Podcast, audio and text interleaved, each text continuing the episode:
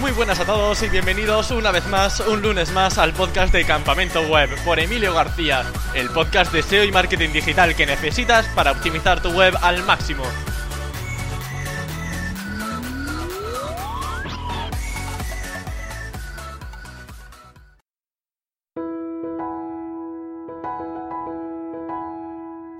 Hoy me he levantado y se me ha ocurrido una rima.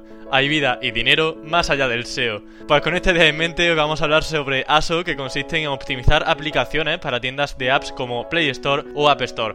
Porque sí, se puede posicionar una app y ganar dinero con ella. Lo vamos a aprender de hecho a continuación. El invitado de hoy dirige su propia agencia de ASO llamada Picasso y una herramienta de análisis para posicionar aplicaciones a las que podéis acceder desde thetool.io. Con TheTool vais a poder analizar un montón de cosas y no lo digo porque el CEO sea el invitado de la entrevista, sino básicamente porque es que cuando entráis vais a descubrir un montón de posibilidades que podéis analizar. Por ejemplo, te puede demostrar las posiciones de tus aplicaciones, el análisis de la competencia, datos sobre descarga, la monitorización de sobre las valoraciones, porcentajes de conversión, palabras clave geniales para tu nicho y muchas otras que puedas descubrir dentro.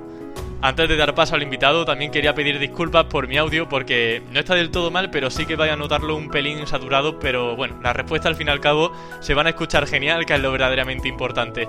Y no me quiero extender más, porque quien viene ahora os aseguro que sabe un montón, pero un montón, y lo va a demostrar ahora mismo. Él es Daniel Peris. Muy buenas, Dani, ¿qué tal estás?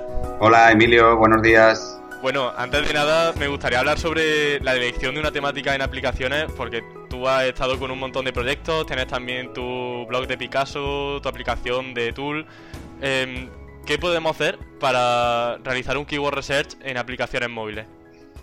Pues para hacer un keyword research para apps o para juegos móviles eh, se hace de forma muy parecida como se hace en la web. Es decir, necesitamos un poco indagar o investigar eh, en el caso de la web en Google y en el caso de las apps en Google Play o, en App Store, en el caso de Apple, y trabajar con herramientas. Herramientas que nos dicen o nos, o nos ayudan a identificar las palabras clave por las que está posicionada la competencia, herramientas que nos ayudan a, a encontrar de forma rápida y ágil todas las sugeridas todas las keywords sugeridas que nos devuelven las tiendas de aplicaciones, porque hacerlo a mano es un poco coñazo, con perdón.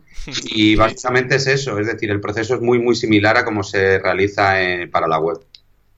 Aquí me surge una duda porque no sé hasta qué punto se pueden consultar las búsquedas mensuales de una palabra clave. Porque, por ejemplo, en, la, herramienta de planificación de Google AdWords sí que te puede aparecer, por ejemplo, eh, cuánta gente está buscando esa palabra clave. En el caso del Keyword Research para apps, ¿también es posible con diferentes herramientas? Pues a ver, ahí hay un problema, entre comillas, y es que a diferencia de, la herramienta de Google, de Keyword Planner, que nos indica, como tú muy bien has dicho, los volúmenes de búsqueda que tiene cada una de las palabras clave, eh, hasta hace no mucho eh, en apps esto era complicado por no decir imposible. Sí que es cierto que las herramientas, y entre ellas incluyo de Tool, eh, muestran aproximados o muestran estimados de volúmenes de búsqueda, de dificultad, etcétera, pero hasta que Apple no lanzó Apple Search Ads, que no deja de ser una especie de Google AdWords metido en la App Store de Apple, no hemos tenido datos reales de búsquedas, en este caso en, App Store. No obstante, el nivel de detalle con el que, aporta Apple con su herramienta Apple Search Ads a nivel de volumen de búsqueda es bastante pobre. ¿Vale? No obstante, eh, los términos de búsqueda o los volúmenes de búsqueda en las tiendas de aplicaciones suelen ir de la mano de los volúmenes de búsqueda en web, sobre todo eh, para palabras clave que son marcas, ¿vale? Porque sí que es cierto que en el ASO, a diferencia del SEO, o, no te sé decir muy bien, sí que es cierto que en las, en las tiendas de aplicaciones se busca mucha marca. Es, es raro, eh, pero no imposible, eh, que la gente busque combinaciones de palabras de dos, tres palabras, ¿vale? Se dice, hay un dato por ahí que dice que el 70% de las descargas de apps vienen por búsquedas de marcas. Léase Snapchat, Facebook, eh, WhatsApp, eh, Telegram, etcétera, etcétera, etcétera. Por tanto, cuando se trabaja un poco la estrategia de ASO, no solo hay que tener en cuenta, digamos, la keyword principal, como podría ser eh, cerrajero en Madrid, por ponerte un caso, sino también trabajar mucho, imagino, el tema de la marca, del branding, de cara a que la gente en un futuro la consulte en Google Play o en App Store o en cualquier otra plataforma para descargar aplicaciones. Sí, a ver, yo creo que el, el, hecho de generar marca o hacer o hacer branding es fundamental para cualquier negocio online y te pongo y te pongo en situación. Imagínate que yo tengo una web o una app de Cerrajeros Barcelona y estoy muy bien posicionado para Cerrajeros Barcelona, pero Google o Apple eh, o Google en la web cambia el algoritmo, hace alguna mejora y tu web desaparece en los resultados de búsqueda. En ese caso, solo te va a quedar la marca.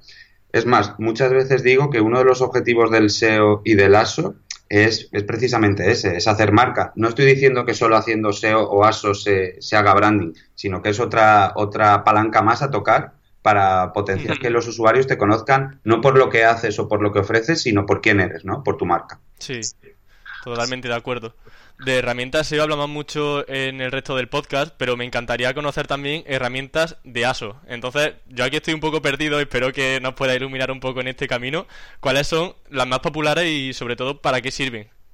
Vale, pues mira, las herramientas ASO fundamentales son las consolas de desarrollador, eh, Google Play Console y iTunes Connect, las, las, consolas de desarrollador de Google y de Apple.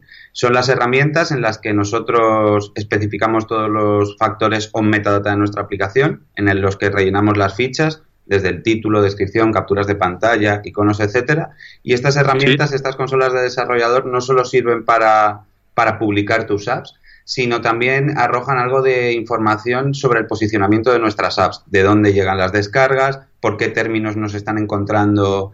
Eh, y cuando digo esto me refiero sobre todo a Google Play Console con las, las keywords que nos están, tráfico nos, nos, están dando tráfico perdón, desde, la, desde la web y son las herramientas por las que cualquiera que se quiera dedicar a esto tiene que empezar. Básicamente porque permiten lanzar las apps a las tiendas y porque nos arrojan algo de información sobre adquisición de usuarios, que es como se llama todo esto en, el mundillo mobile, eh, nos van a dar información. Por otro lado, tenemos herramientas del tipo Apani, que Apani no dejaría de ser una especie de SEMrush, pero centrado, o Sistrix, centrado 100% en, en aplicaciones, que nos permite espiar, eh, espiar entre comillas, en las palabras clave por las que están posicionadas la competencia, nos permite saber qué posición están ocupando en los top chart rankings, nos permite, nos permite eh, acceder a un montón de información eh, de la industria de, de, las apps. Y luego, por otro lado, tendríamos herramientas del tipo de tool, ¿vale? Que es la herramienta que lanzamos, la herramienta ASO que lanzamos nosotros allá por marzo, abril de 2017, pues que nos permite monitorizar rankings de keywords, nos permite monitorizar las posiciones en los top charts, nos permite monitorizar nuestro conversion rate y el conversion rate es una métrica muy importante en el marketing de, aplicaciones móviles. Conversion rate es la métrica que dice del total de gente que aterriza en la ficha de tu app cuánta finalmente acaba, acaba descargando. También eh, herramientas del tipo de tool o sensor tower o mobile action nos permiten monitorizar, además de estas cosas, eh, cómo valoran los usuarios nuestras apps en los markets a nivel de estrellitas uh -huh. o valoraciones o incluso a nivel de comentarios, qué es lo que están opinando sobre nuestras apps. Eh, y luego de Tool, a diferencia de otras herramientas, también integrándose con las consolas de desarrollador, lo que nos permite es ver directamente en el panel de Tool el volumen de instalaciones por país eh, y por día.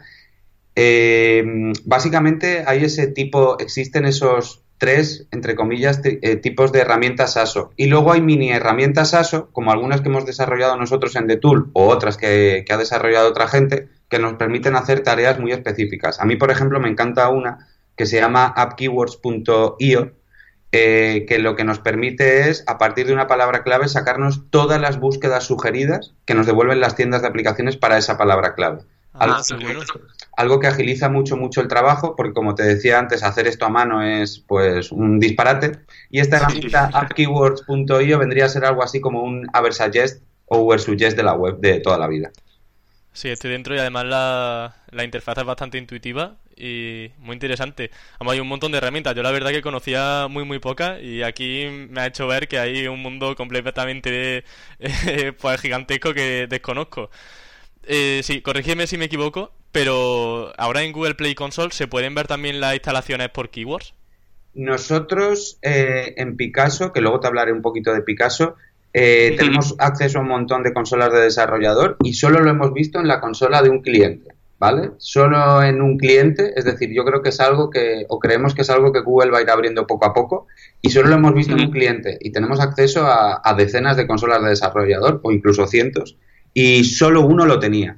También es verdad que mm, la información que te da, y nosotros sacamos un post hace no mucho en Picasso, es una información bastante sesgada. Igual que, igual que tenemos en la web, en el caso de Analytics, ese not provided que, aglutina un montón de palabras clave que, a no ser que entremos en Search Console, no las vamos a ver nunca, eh, nos hemos encontrado eh, con esta novedad de la consola de Google Play algo parecido. Eh, un saco de keywords en el que no vemos información sino que simplemente vemos que hay un montón de keywords not provided o, bueno, en este caso Google Play lo llama otros, ¿vale? Otras keywords que generan instalaciones y la formación está bastante sesgada. Sí que es cierto que ayuda un poco porque todo, todo suma y todo ayuda, pero, pero no es lo que, lo, que lo que nos dedicamos a esto esperábamos. Esperábamos mucha más mm. info, mucha más detallada. Pero sí que es cierto que, que sí, que Google Play Console tiene ahora una, un apartado en el que podemos ver las keywords que nos generan descargas desde Play Store. Bueno, poco a poco entonces, a ver si van mejorando un poco la herramienta en ese sentido. Mm, ya que conocemos un poco cómo hacer keyword research, como, eh, bueno, diferentes herramientas que nos pueden agilizar diferentes procesos, eh, cuando nos dispongamos a posicionar tanto en Play Store como en App Store, ¿qué debemos en cuenta? Porque no sé si será igual posicionar en Android o en iOS. No, eh, son procesos similares o se siguen, se siguen estrategias similares, pero no son exactamente iguales. Me explico. Por ejemplo, eh, en el caso de App Store, de la tienda de Apple, eh, la descripción no sirve para posicionarse, ¿vale? Simplemente en el caso de App Store jugamos, a la hora de introducir palabras clave, jugamos con el app name o el título eh, el campo keywords, que es una especie de meta keywords como el que tenía Google hace un montón de años, pero solo para aplicaciones en App Store, un campo de 100 caracteres. Y tenemos, El y tenemos el subtítulo, que es otro campo más, si no recuerdo mal, de, de 70 caracteres. Mm, sin embargo, en el caso de Google Play Console, cualquier cadena de texto que introduzcamos en lo que pertenece a la ficha, desde el nombre del desarrollador, título, descripción corta, descripción larga, incluso los comentarios que dejan los usuarios, eh, nos van a ayudar a, posicionarnos para esas palabras clave que hayamos, que hayamos escogido. Eh, por otro lado, esto sería más a nivel de on metadata o como, diríamos, como diríamos en SEO on page. A nivel de off metadata, los factores sí que son bastante similares entre las dos tiendas. Eh, y los factores principales off metadata son básicamente instalaciones, que yo lo, comparo mucho a, los enlaces de la web, ¿vale? Es decir, cuantas más, cuantas más descargas tiene una app, mejor, mejor se posiciona. Eh, los comentarios de, y valoraciones de usuarios en las dos tiendas. Y en el caso de Google Play, hace no mucho descubrimos que los enlaces afectan directamente al posicionamiento ASO en Google Play. No, obstante, esto no ocurre igual en, App Store. Así que las diferencias son básicamente que a nivel of metadata la descripción en Apple no, o en App Store no ayuda a posicionar, no, Apple no la indexa, no la tiene en cuenta, no lee los caracteres ni las palabras que van, que van incluidos en esa descripción eh, Google indexa todo el contenido a nivel de texto y cualquier palabra clave que introduzcamos prácticamente en cualquier campo nos va a ayudar a rankear mejor por esa palabra clave.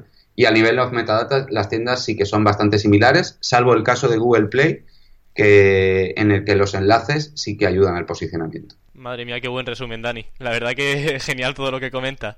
Voy ahora con la pregunta de oro que está un poco dado de, dada de la mano del anterior, que sería cuáles son esos factores más importantes para posicionar en ambos.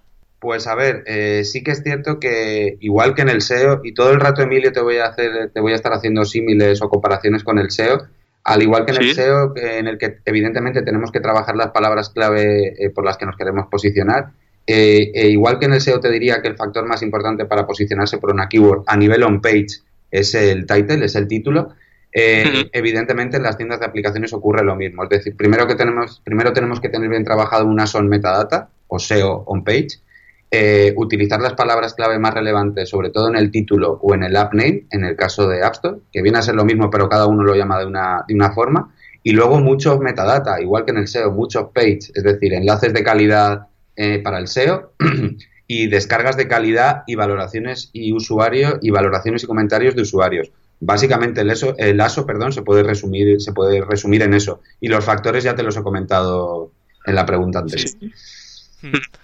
También te quería preguntar si es cierto que una persona que tenga mucho tiempo instalada tu aplicación eh, es realmente vital o importante para posicionar.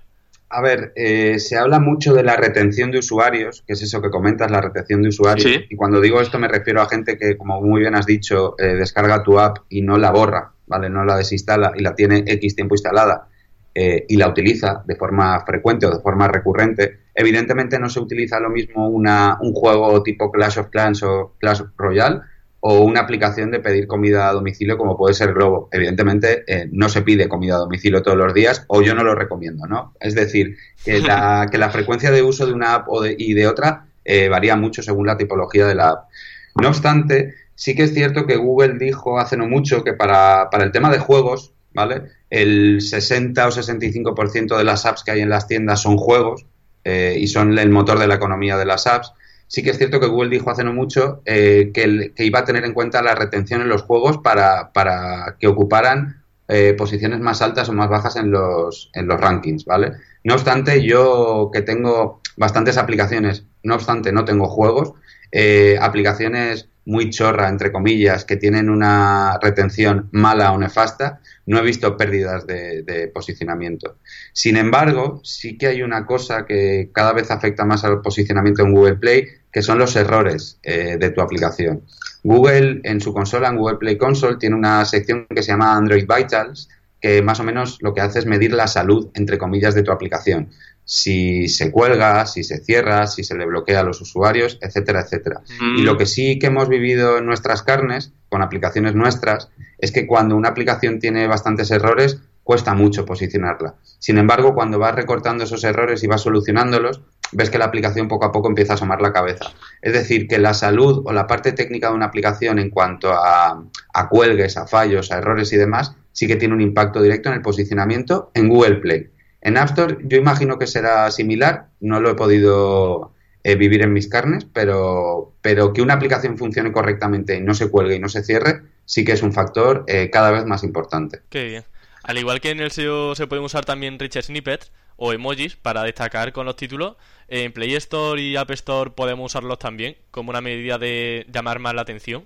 En, App Store no, en App Store no podemos utilizar emoji. Eh, sin embargo, en Google Play Store sí que podemos utilizar emojis y ya no solo en el título, sino también en la descripción corta o la descripción larga. No obstante, esto tiene algo, de problemática.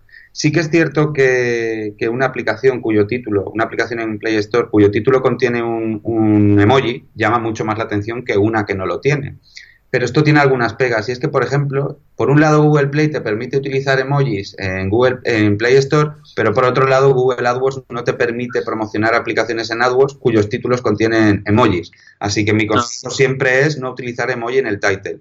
Otra cosa que sí que podemos hacer y hemos medido que funciona muy bien es utilizar emojis en la descripción breve de Google Play.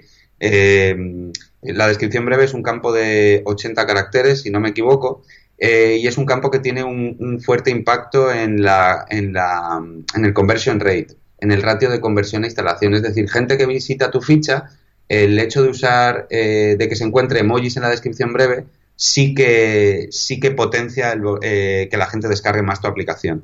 Esto lo sabemos porque hemos realizado bastantes test A-B en Google Play Store y creo que había una pregunta luego relacionada con esto eh, hemos hecho test A-B en Google Play Store eh, a través de la herramienta de Google Play Console que nos permite poner a competir, por así decirlo, una descripción breve contra otra descripción breve. Es decir, el 50% de los usuarios ve una y el otro 50% de los usuarios, por ejemplo, ve otra. Y ahí comparas, oye, pues esta me devuelve, esta descripción breve me devuelve un conversion rate del 25 y esta del 45%. Es decir, que simplemente haciendo cambios chorra, que, no son chorra, porque sí que es cierto que hay que hacer mucho experimento hasta dar con la tecla, podemos, sin tocar nada más en la ficha, aumentar el volumen de descargas de, nuestra aplicación.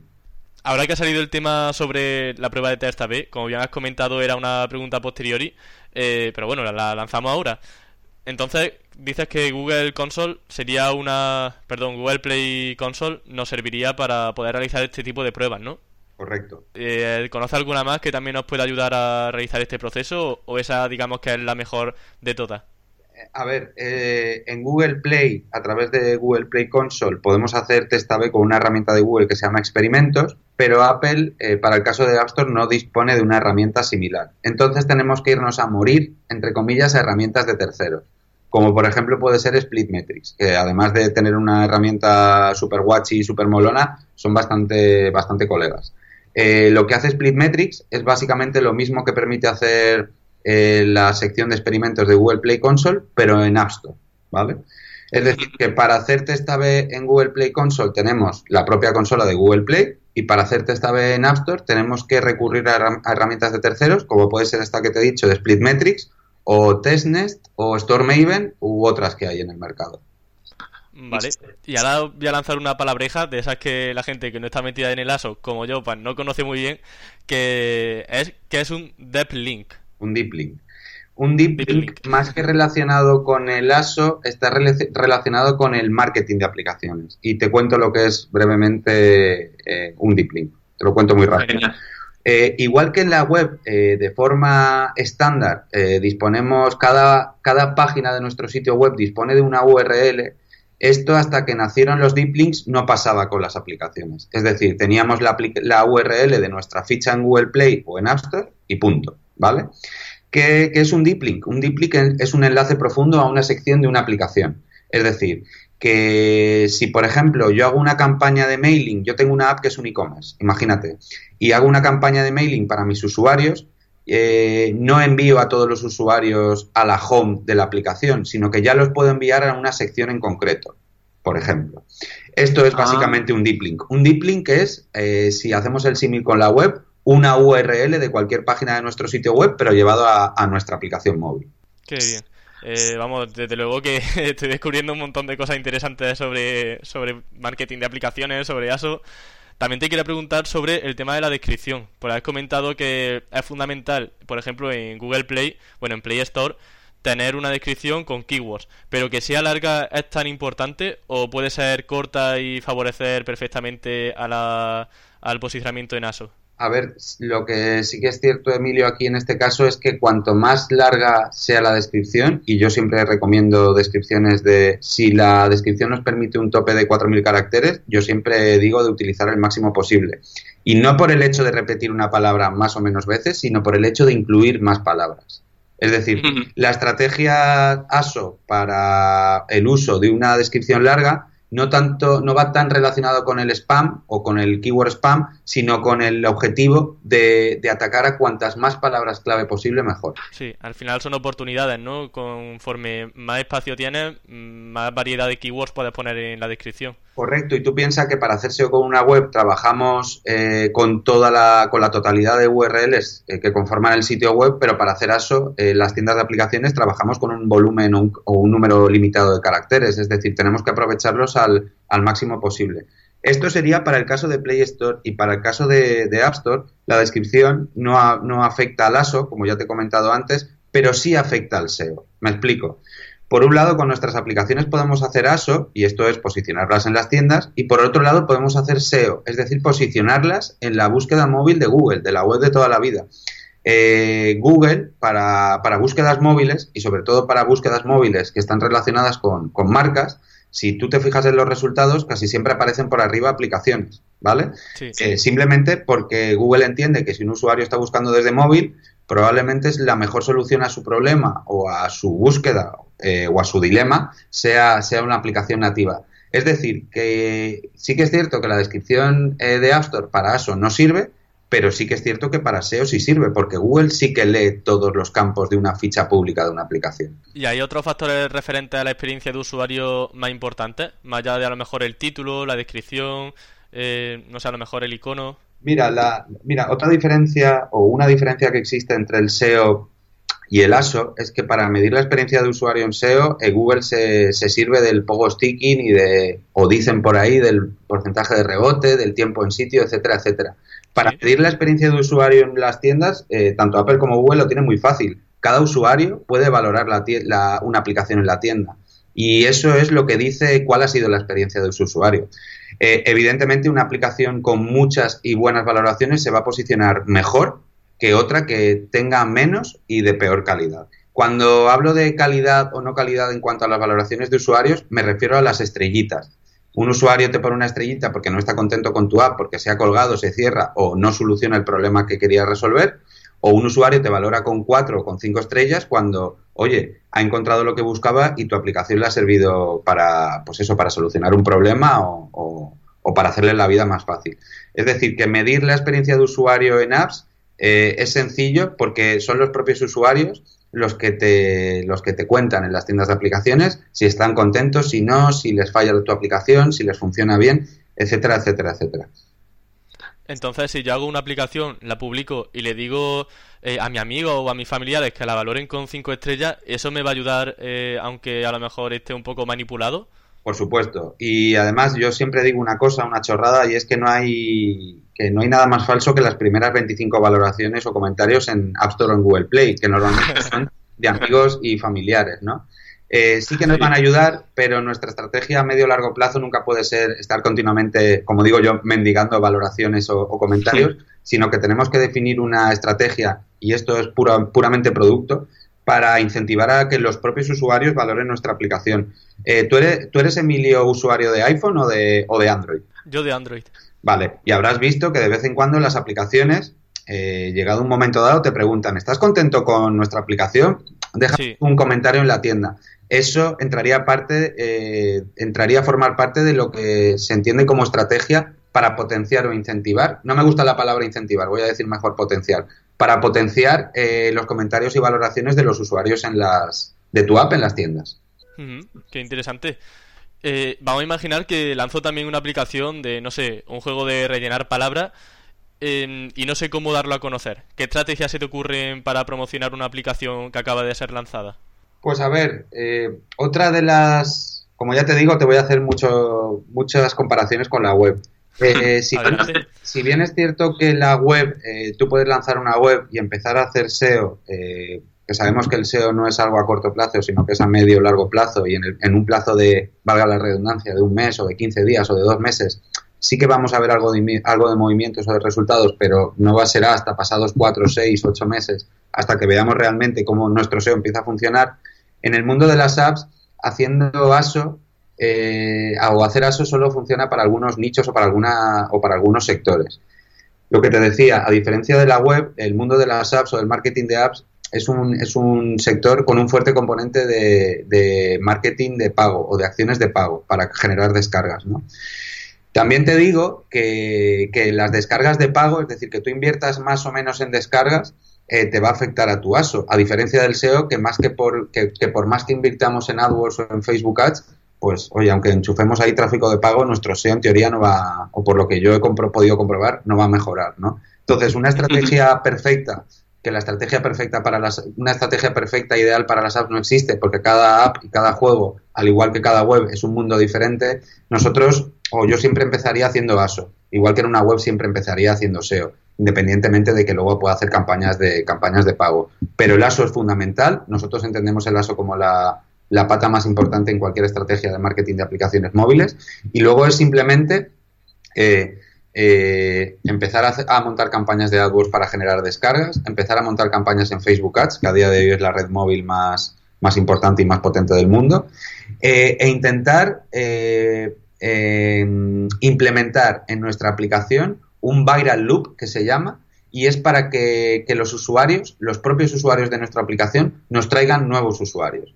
No sé si has utilizado, Emilio, la aplicación Justit, por ejemplo, para pedir comida a domicilio. Mm, la conozco un poco por dentro, pero no la he llegado a usar. Pues tanto Justit como otros e-commerce o e-commerce en forma de aplicación móvil como apps de servicios, muchas veces lo que hacen es incentivar al usuario para que traiga nuevos usuarios a la app. Te ponía el ejemplo, te preguntaba por Justit, porque Justit tiene un programa de Member Get Member o de afiliados que, suele funcionar bastante bien. Esto es, oye Emilio, eh, invita a un amigo y por cada amigo que traigas, ese amigo tendrá un descuento de 10 euros y tú también.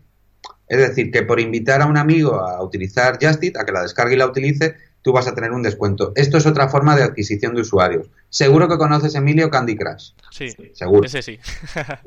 Candy Crush eh, lo que hizo en su día eh, fue, oye, te has quedado sin vidas, ya no puedes jugar más hoy. Si quieres jugar más, o espérate hasta mañana o invita amigos al juego.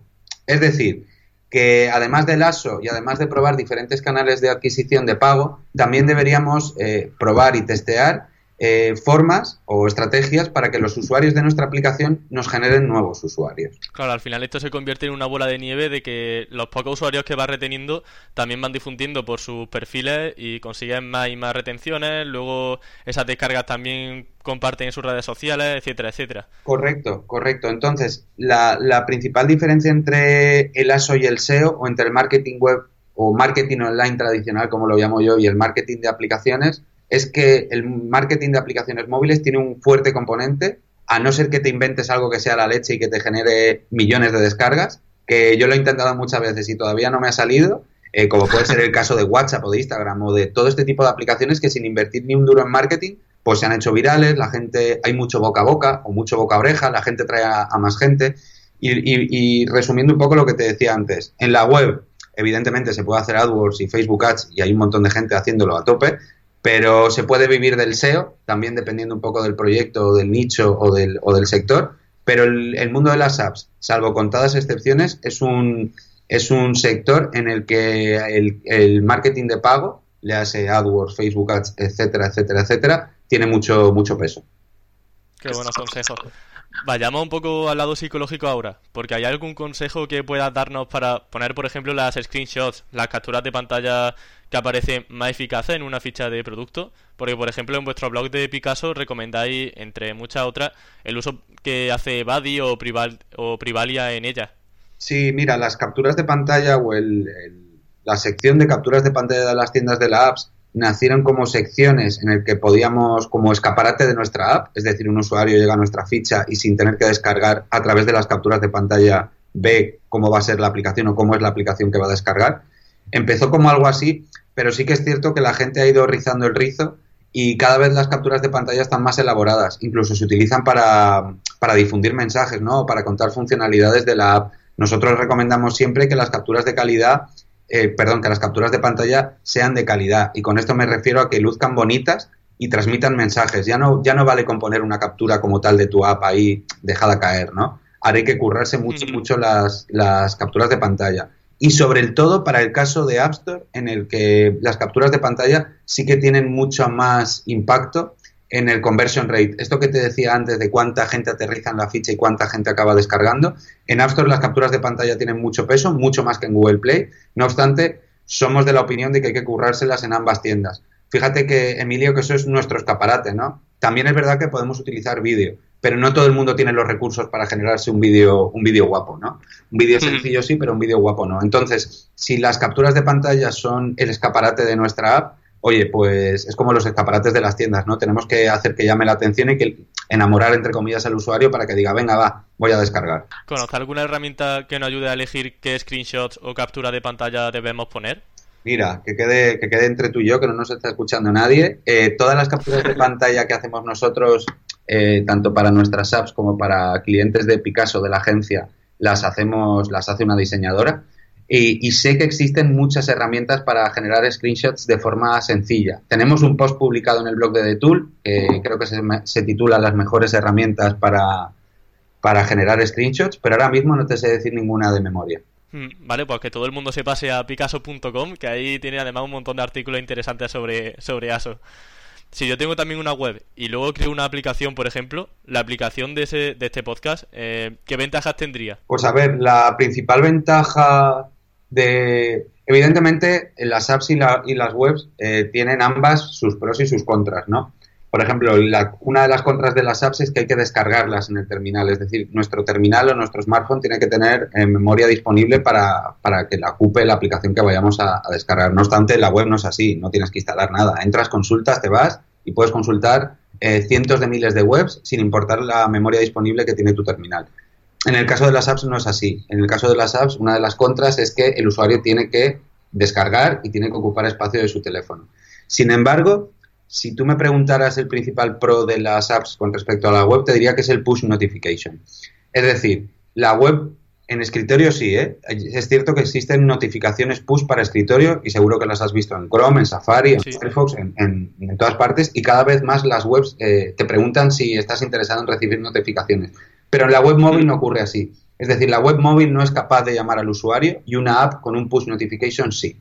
Por ejemplo, imagínate que, como tú decías, que lanzas una aplicación de tu podcast. pues tú perfectamente podrías eh, difundir la aplicación a través de tu web, que es otro canal que te puede generar descargas, difundirla a través de mailing, hacer una cadena, eh, hacer un mailing a toda tu base de datos y decirles a todos que tienes una aplicación.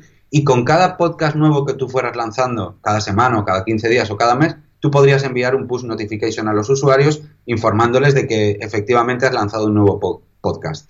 Esto a nivel de web, en escritorio se puede hacer sin problema, pero en web móvil no. Y como muy bien sabes, el tráfico móvil está creciendo, creciendo, creciendo, creciendo a lo loco.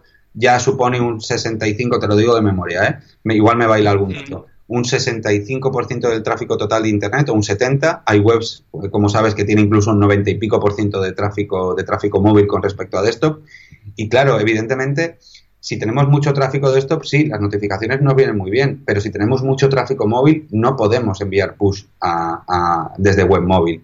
¿Y cuál sería la solución ahí? Una aplicación nativa. Ojo, también te digo que, el coste de desarrollo de una aplicación nativa no tiene nada que ver con el coste de desarrollo de una web.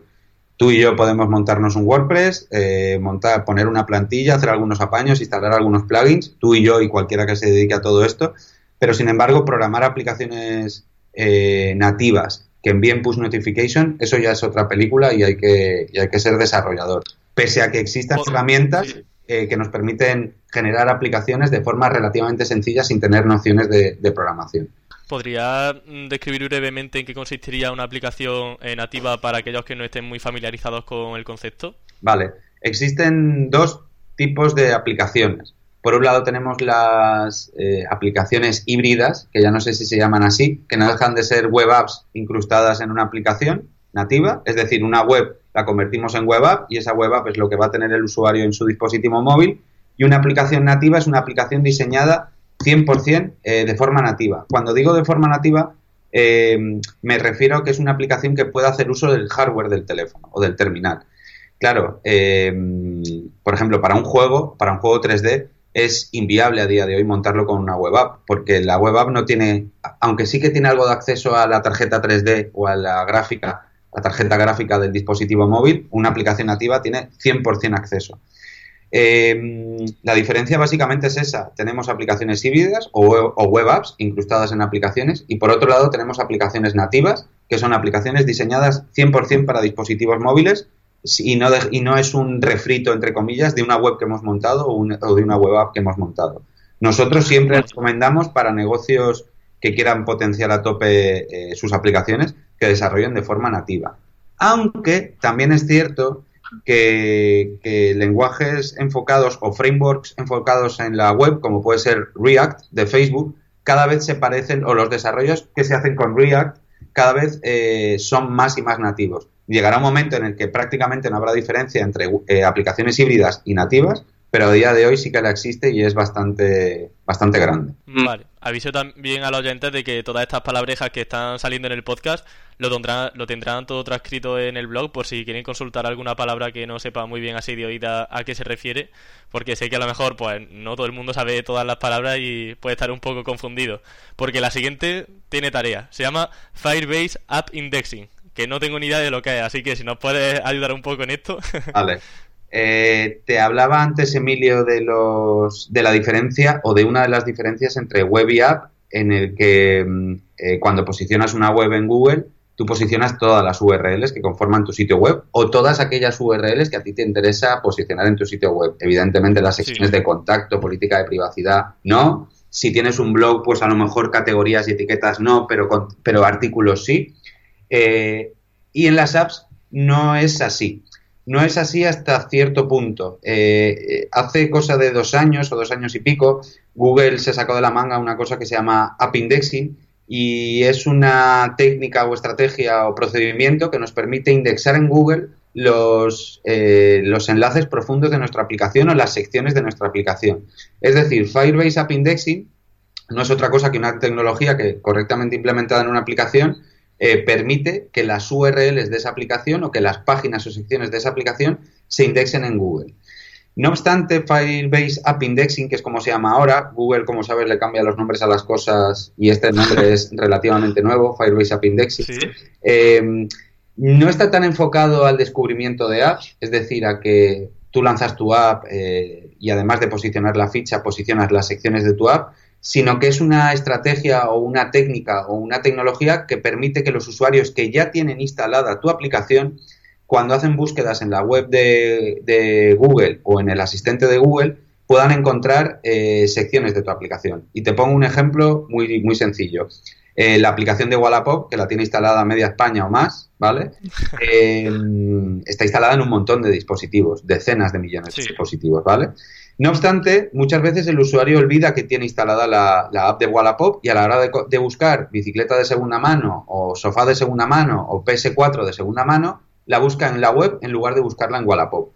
Wallapop tiene, Wallapop siguió o implementó eh, App Indexing, de forma que cuando un usuario que tiene instalada la app de Wallapop y busca en la web eh, PS4, PlayStation 4 de segunda mano, el primer resultado que le va a salir es la sección de Wallapop dedicada, de la app de Wallapop dedicada a, ese término, en este caso a PlayStation 4. Eh, y básicamente eso es eh, Firebase App Indexing, la posibilidad de indexar en Google contenido de nuestra aplicación, ya no solo la ficha, sino las secciones internas. Qué guay. Por tanto, digamos que es como un artículo que se indexa en Google, pero que en lugar de llevar a la página web, lleva a la aplicación. Correcto. Vale, si alguien no se decide en si publicar su aplicación en el App Store o en la Play Store, ¿cuáles recomendarías tú en un principio? A ver, App Store tiene una barrera de entrada importante, entre comillas, y es que desarrollar en App Store tiene un coste, un coste de 99 dólares al año, ¿vale? Eh, que no es mucho, pero no es, no es poco, ¿vale? No son dos duros. Sin embargo, Google Play Console eh, solo te pide un pago único de 25 dólares. Es decir, tú pagas 25 dólares, ya tienes tu cuenta de desarrollador y no tienes que pagarle a Google todos los años eh, por tener tu aplicación o tu cuenta de desarrollador, ¿no? Es un pago único y se acabó. Eso por la parte económica y por la parte de desarrollo, eh, yo porque, no sé por qué, quizás por venir un poco del mundo SEO, siempre me he inclinado más a, programar aplicaciones Android. Por, varias razones. Porque me junté en su día con desarrolladores Android y no, y no con desarrolladores iOS o iPhone.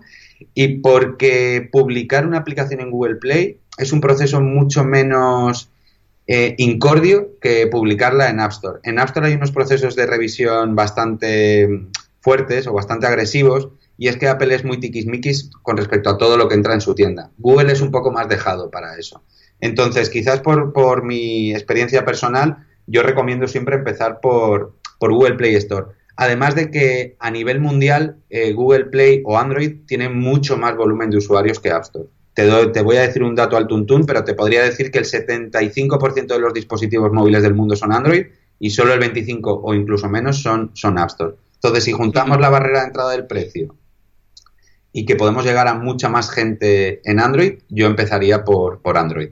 Genial, ahí mojándose como debe ser, muy buena respuesta.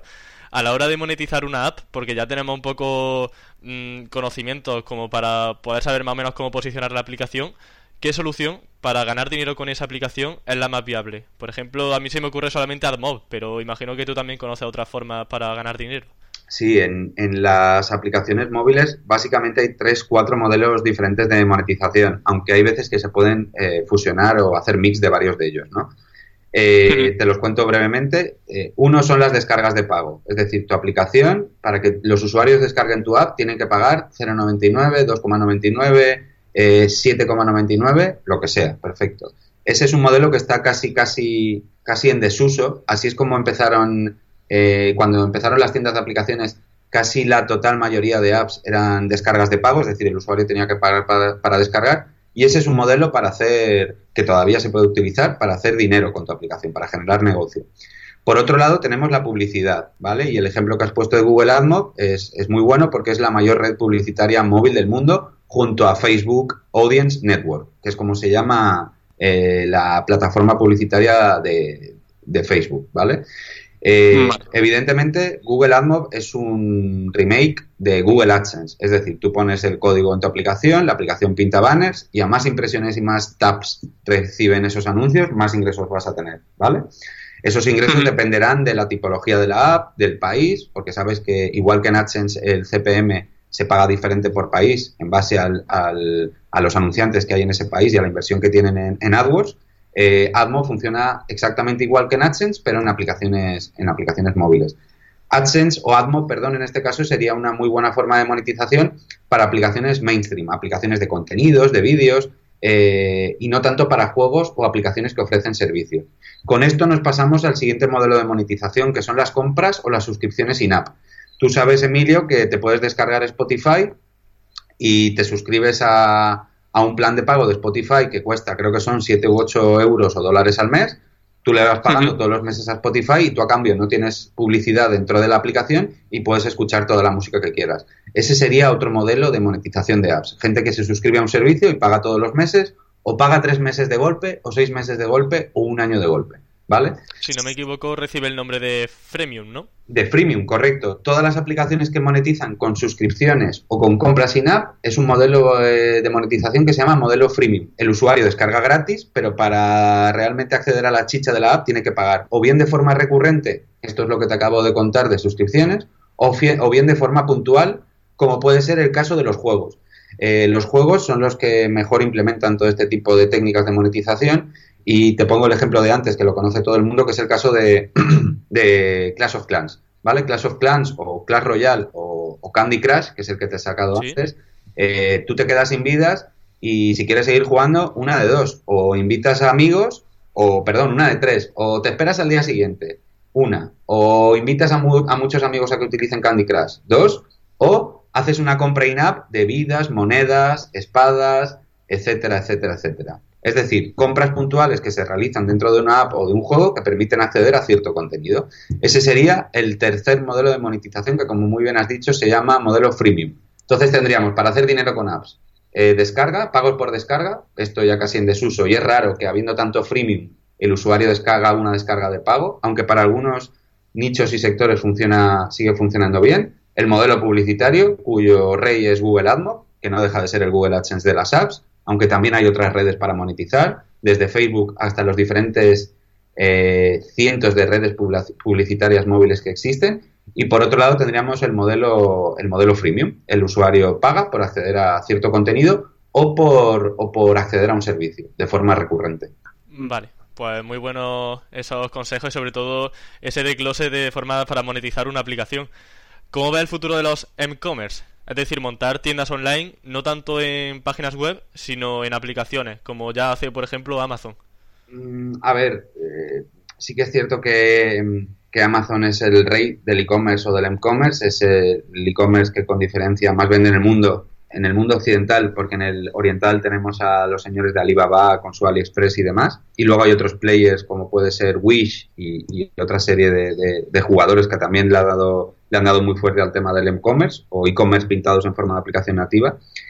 Pero es una pregunta complicada esta, Emilio, porque como te decía antes, el mundo de la web es un mundo que puede vivir bastante del orgánico, dispones de URLs ilimitadas por las que posicionarte por eh, ilimitados términos, pero en el mundo de las apps es, diferente. Hay mucha búsqueda de marca, es decir, es importante que a la hora de llegar a, a las tiendas de aplicaciones, si tenemos la marca trabajada mejor que mejor, y para eso eh, lo que tienes que tener es un sitio web establecido con, con antigüedad y redes sociales, etcétera, etcétera, etcétera. Entonces, yo no empezaría montando un e-commerce de primeras. Yo lo que haría sería montar un e-commerce, ¿vale? Eh, empezar a posicionarlo, empezar a, a, captar tráfico, empezar a realizar ventas y llegado el momento dado, si yo veo eh, a través de Analytics que mi sitio web e-commerce tiene un alto porcentaje de tráfico móvil, entonces me plantearía eh, montar una aplicación de mi e-commerce, es decir, montar un e-commerce. Una de las diferencias de los e-commerce con los e-commerce es básicamente el push notification. Es lo que te comentaba antes de que una app es capaz de llamar al usuario, pero una web no. Entonces, eh, lo dicho, yo empezaría montando un e-commerce, empezaría a trabajarlo, empezaría a hacer SEO. Piensa que todos los canales propios que se trabajen antes de lanzar una aplicación, son canales que nos van a generar descargas, descargas que no vamos a tener que pagarle ni a AdWords ni a Facebook. Entonces, montamos un e-commerce, lo posicionamos, empezamos a vender y si vemos que el porcentaje de tráfico móvil es relevante, es un 60, un 70, un 80 o un 90, entonces yo me plantearía ya en ese momento lanzar una, una app e-commerce, porque además del push notification, la experiencia de usuario es mucho más satisfactoria perdón, en, app nativa que en web móvil se dice que el conversion rate a venta o a, o a reserva de, una web, perdón, de un hotel o de un viaje, eh, es mucho más amigable en app que en, que en web. Eso dicen los estudios. Perfecto. Y Daniel, más allá del ASO, ¿realizas proyectos de SEO, como por ejemplo e-commerce o micronichos? Mm, a ver, yo tengo mis webs, ¿vale? Eh, yo llevo muchos años en esto del marketing online y montando negocios online y sigo teniendo mis webs de nichos, micronichos, algunos macronichos, etcétera, etcétera. Pero el, el, el SEO es algo que va en mi ADN y en el ADN de todos los proyectos online que montamos. Es decir, el SEO es algo que hemos cuidado mucho en la web de Picasso, el SEO es algo que hemos cuidado muy mucho desde el momento cero en la web de The Tool. El SEO es algo que cuidamos prácticamente, no, no prácticamente, sino en todo lo que montamos online. Y además de las webs corporativas, estas que te acabo de comentar, entre en las que también estaría la web de Applaus y de Organic, los eventos que montamos en Barcelona, yo sigo teniendo negocios eh, en web. Y, y me lo paso muy bien, así que pasará mucho tiempo hasta que deje de tenerlos. Qué bien.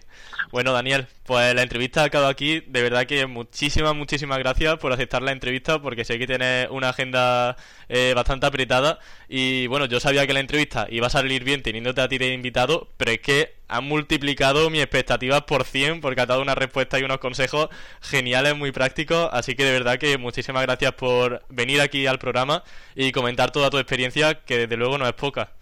Eh, muchas gracias a ti, Emilio, por, por, invitarme. Pedirte disculpas porque sé que has estado, entre comillas, detrás de mí mucho tiempo para, para esta entrevista, pero como muy bien has dicho también, eh, la verdad es que no tengo tiempo para nada. Voy todo el día de cráneo, como digo yo, y, y el hecho de tener tanto proyecto y tanto negocio diferente, pues consume al final eh, mucho, mucho tiempo y no dispongo de todo el tiempo que me gustaría para este tipo de, para este tipo de acciones y de, entrevistas, de podcast y demás, porque la verdad es que me lo propone bastante gente, pero no, no me da la vida para, para, llegar a todo, ¿no? Así que lo dicho, muchas gracias a ti, eh, perdón por haber tardado, por haber tardado tanto y, y nada, y nos vemos en internet y en los eventos.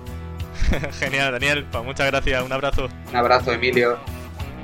Y eso ha sido todo. Espero que os haya gustado la entrevista. Desde luego que Dani no me ha dejado de sorprender con cada respuesta. Y os invito a pasaros por su empresa, Picasso, que también tiene un blog muy interesante sobre ASO y también en su herramienta, como ya comenté al principio, de tool.io. Así que nada más, nos escuchamos el próximo lunes y ya sabéis que en campamentoweb.com vais a tener los términos más complejos redactados para que sepáis cómo se escriben. Así que nada más, hasta la próxima.